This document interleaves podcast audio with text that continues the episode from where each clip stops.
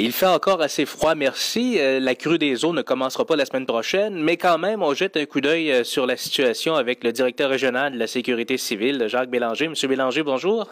Bonjour. Euh, on ne sera pas en crue la semaine prochaine, certain, là.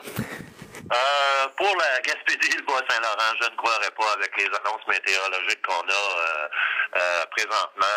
Les, les, prévisions sont que on n'aura pas de, de crue ou de, de, de, déplacement de glace que je pourrais dire avant deux, trois semaines, là, à moins d'un coup de chaleur. Et même ce coup de chaleur-là devrait durer un certain temps là, avant qu'il commence à avoir des, des conséquences sur le territoire. Hmm. Par contre, on, on, a eu un hiver extrêmement rigoureux. Là. Je parlais avec des gens de Murdochville qui parlaient de plus de 500 cm de neige dans les montagnes. On sait que le couvert de glace est extrêmement épais avec les froids intenses qu'on a eus. Euh, quelle problématique ça annonce, pour les prochaines semaines? Effectivement, en Gaspésie, on a, euh, eu euh, une année assez neigeuse. Euh, oui, effectivement, au-delà de 500 cm qui a tombé. Il en reste en, des, des, endroits entre 200 250 cm encore au sol. la fonte n'est pas vraiment commencée. Dans les montagnes, il y en a énormément. Mais ça dépend toujours, comme je vous dis, la température, là, de, la, de la clémence de la température au printemps. Mais quand même, malgré cela, on a euh, la couverture de glace sur les cours d'eau n'est pas plus élevée que l'an dernier. Euh, malgré euh, parce que la couverture de neige est venue quand même assez rapidement en Gaspésie, ce qui a fait que on a une couverture de glace qui est à peu près normale. Tout va vraiment dépendre de la fonte. Si on a une fonte rapide avec les quantités de neige qu'on a là, effectivement, on risque d'avoir un peu plus de conséquences. Nous autres, ce qu'on fait à ce moment-là, c'est que je vous dirais que malgré qu'on est encore dans le froid, dès, dès le début de la semaine, euh, la Direction régionale de la sécurité civile, on a envoyé des avis aux municipalités pour réactiver la préparation municipale et s'assurer que tout peut rouler rondement là, ce printemps s'il arrive des conséquences sur le territoire. OK. Est-ce qu'on a déjà commencé ou euh, pensé aux, moyens pour faciliter, je pense particulièrement à la rivière Matapédia, où on fait venir régulièrement les aéroglisseurs. Est-ce que tout ça est déjà en chantier? Tout ça est déjà attaché. L'aéroglisseur a déjà commencé dans l'ouest de la province de Québec euh, à déglacer certaines embouchures de cours d'eau. C'est surtout la voie maritime du Saint-Laurent que euh, l'aéroglisseur travaille, mais effectivement, on a euh, des certaines municipalités qui euh, sont traitées en urgence, là, dépendamment là, du couvert de glace. Matapédia est toujours visé là, dans la cédule régulière là, euh, pour euh, être déglacé par l'aéroglisseur de la garde côtière. Okay. pour, pour rappeler un peu aux gens, l'année passée, quelle, quelle, avait été la saison? Est-ce que ça avait été difficile? Euh, pas vraiment. On est arrivé à la fin d'avril, mais on a eu une saison, je vous dirais, moyenne l'an dernier.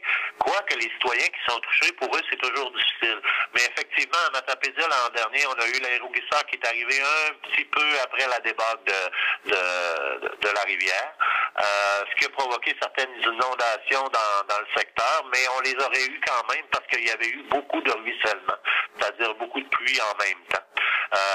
Ça que je vous dis, dépendamment des conditions climatiques, tout peut changer euh, d'une journée à l'autre. C'est pour ça qu'il faut vraiment s'activer en préparation. Tout ça au niveau de l'aéroglisseur a été attaché. Et même au niveau des embarques, pendant l'hiver, on a suivi les, les différents de glace qui sont formés sur les cours d'eau. Et on connaît certains cours d'eau là, qui, risquent d'être plus euh, euh, à suivre que d'autres. Je pourrais pas dire problématique, là, mais qu'on va suivre là, de façon plus vigilante là, pour être certain qu'il n'y ait pas de conséquences sur le territoire. Il me vient à l'esprit la Cascapédia qui avait débordé au mois de janvier, euh, ce qui est assez exceptionnel à ce qu'on me disait. Donc, elle est sûrement dans la liste de, dans le palmarès des hauts risques. Vous avez euh, carrément visé à la bonne place. Effectivement, c'est un des endroits qu'on suit déjà, là, où on a des experts en, en, en embarque de glace là, qui vont nous donner des recommandations au fur et à mesure là, euh, euh, des conditions climatiques qui vont arriver. Mais ils sont déjà avisés de la situation. Ils ont déjà un portrait de ce qui s'est passé cet hiver pour voir là s'il y aurait des choses à faire. Souvent, il faut attendre voir ce que la nature va faire pour pas pour pas créer d'autres conséquences qui pourraient être néfastes mais euh, on, on, suit quand même le tout de très près là, pour être certain qu'il n'y ait pas de conséquences fâcheuses.